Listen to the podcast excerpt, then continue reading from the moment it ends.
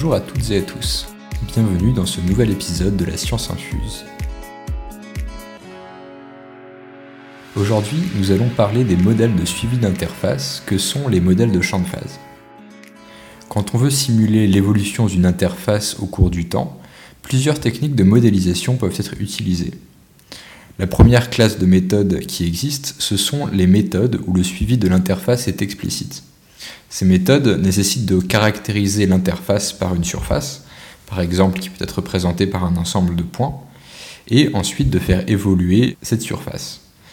Mais c'est une technique qui est assez lourde à mettre en place puisque euh, notamment il va souvent y avoir besoin de remailler tout le système. Ensuite, la deuxième classe de méthodes qui existe, ce sont les méthodes de suivi implicite d'interface, dans lequel l'interface est déterminée par l'isoniveau d'un champ continu.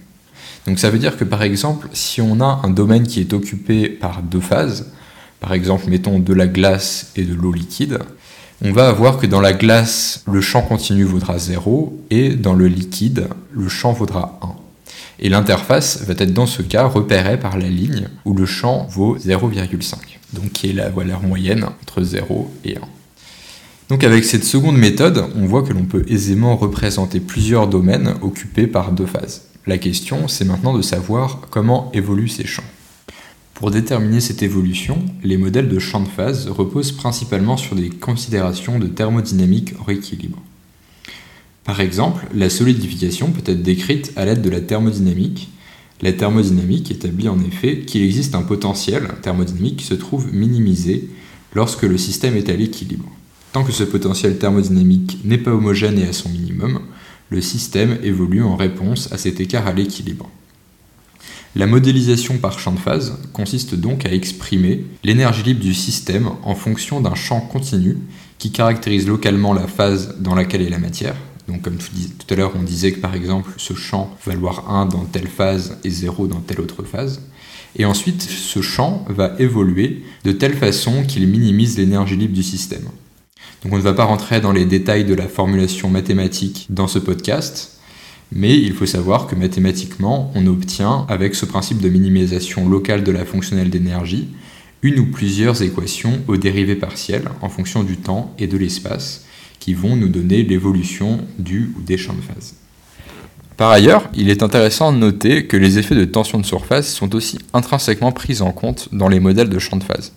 Cela découle du fait que l'énergie d'interface est considérée naturellement dans la fonctionnelle d'énergie libre, et que comme le système évolue de façon à minimiser cette fonctionnelle d'énergie, le système tend à réduire la longueur totale de ses interfaces et donc localement à réduire la courbure de celle-ci.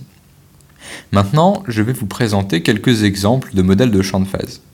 Le cas le plus simple, c'est lorsque l'on a simplement l'évolution par la courbure de domaines qui sont occupés par des phases différentes sans qu'il y ait de force motrice qui favorise la croissance d'une phase par rapport à une autre. Dans ce cas, on a affaire à l'équation d'Allen-Kahn, qui est une équation très simple à résoudre numériquement. Ensuite, l'équation d'Allen-Kahn peut être modifiée pour modéliser la solidification d'un matériau. Dans le cas où on étudie la solidification d'un matériau, et où donc on a à un instant donné une phase liquide sous sa température de fonction, la fonctionnelle d'énergie caractérisant le système va notamment contenir un terme qui rend compte de la différence d'énergie libre volumique résultant de la solidification du matériau. C'est-à-dire qu'à la température d'étude, on peut définir une différence d'énergie libre volumique entre la phase solide et la phase liquide. C'est ce qui définit une force motrice volumique. Et ainsi, naturellement, en évoluant de façon à réduire l'énergie libre, le champ de phase va reproduire la croissance du domaine solide si bien sûr la température d'étude est inférieure à la température de fusion du matériau considéré. Les modèles de champ de phase permettent de prendre en compte aussi d'autres effets physiques. Pour cela, des termes supplémentaires vont être ajoutés à la fonctionnelle d'énergie libre, ou bien d'autres équations aux dérivées partielles vont être résolues de manière couplée. Un exemple très classique en solidification, c'est de résoudre simultanément une équation de champ de phase avec une équation de la chaleur. Dans ce cas, les deux équations sont fortement couplées, puisque l'équation de champ de phase contient un terme de force motrice thermodynamique qui dépend de la température, et l'équation de la chaleur contient un terme source dépendant du champ de phase qui rend compte de la chaleur latente de solidification.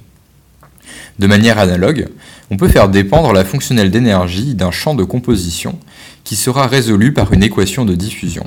Ces situations se retrouvent notamment lorsque l'on veut modéliser une phase qui se solidifie avec des effets de ségrégation, selon par exemple un diagramme de phase donné. Dans ce cas, la force motrice de cristallisation va dépendre non seulement de la température, mais aussi de la concentration. Pour finir, je voudrais décrire le modèle de champ de phase qui est implémenté dans le logiciel COMSOL Multiphysics pour traiter des écoulements diphasiques. C'est un modèle qui est basé sur le couplage entre les équations de Navier-Stokes pour modéliser la dynamique des fluides avec une équation de champ de phase, qui est l'équation de Canillard.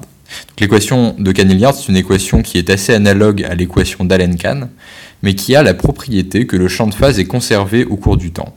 C'est ce que l'on souhaite ici, car au contraire d'un problème de solidification où à la fin tout est solide, ici on veut que la quantité des deux fluides en présence soit la même à tout instant.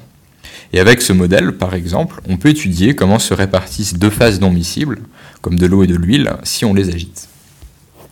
Avec ce podcast, j'ai essayé de donner quelques idées sur les fondements théoriques des modèles de champ de phase et quelques applications de ces modèles. On a pu voir que les modèles de champ de phase permettent de traiter des problèmes qui sont complexes et qui peuvent impliquer plusieurs physiques différentes, notamment, comme on a pu le voir, de la thermique ou de la diffusion d'espèces chimiques. J'espère que ce podcast vous aura plu, n'hésitez pas à nous contacter pour faire des retours, et à bientôt pour de nouveaux épisodes de la science infuse.